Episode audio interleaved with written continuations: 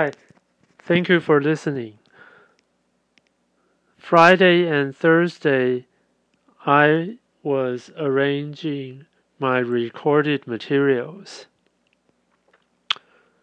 Like I mentioned before, last Friday I didn't expect that the mini seminar would held that long. So the last 30 minutes or a little bit longer was cut off.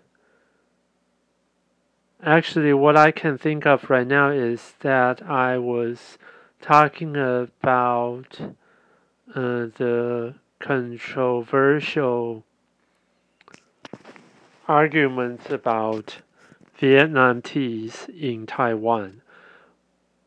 Well, I assume that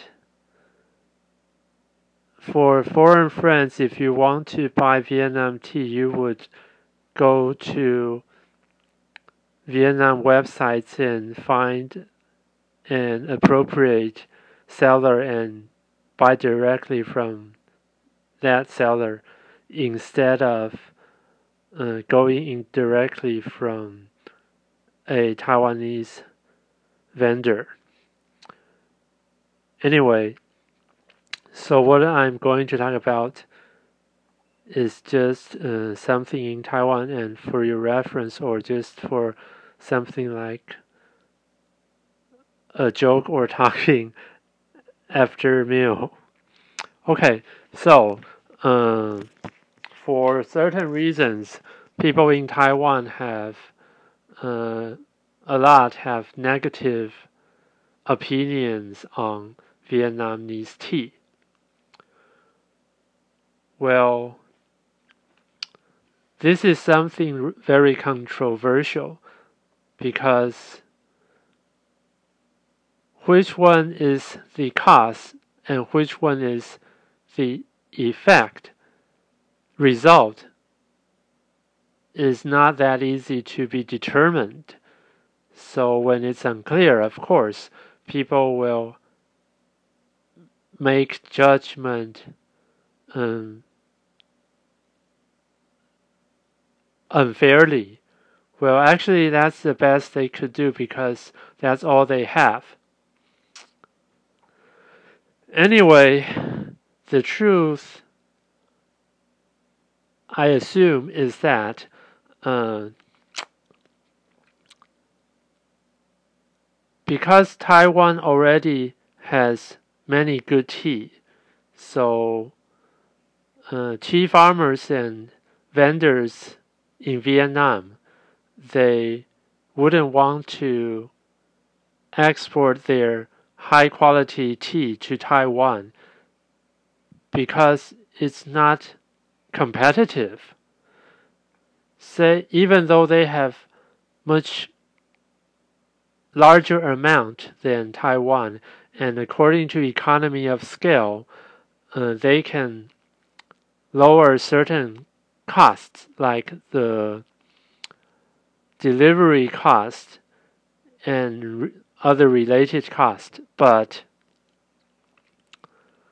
no matter how large they have, it's just impossible for them to make to eliminate the entire delivery cost.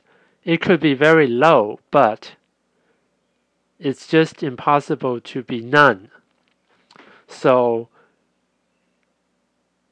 what I'm saying here is that their high quality tea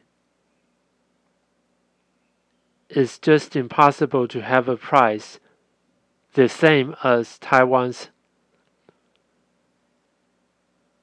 Taiwan's uh, accompanying good tea. So under this condition, it's not worthy doing so. So of course, they would sell their good teas to Europe and other Western countries. They have EU certificates why bother selling to Taiwan? And okay, yeah, and then on the other hand, this condition could also probably be something like just a market competition. People using uh, negative techniques to blackmail their competitors in order to uh, hurt their sellings and hopefully to kick them out from the market, something like that. But this kind of tactic is not the right way and it won't last forever. From what I know, I know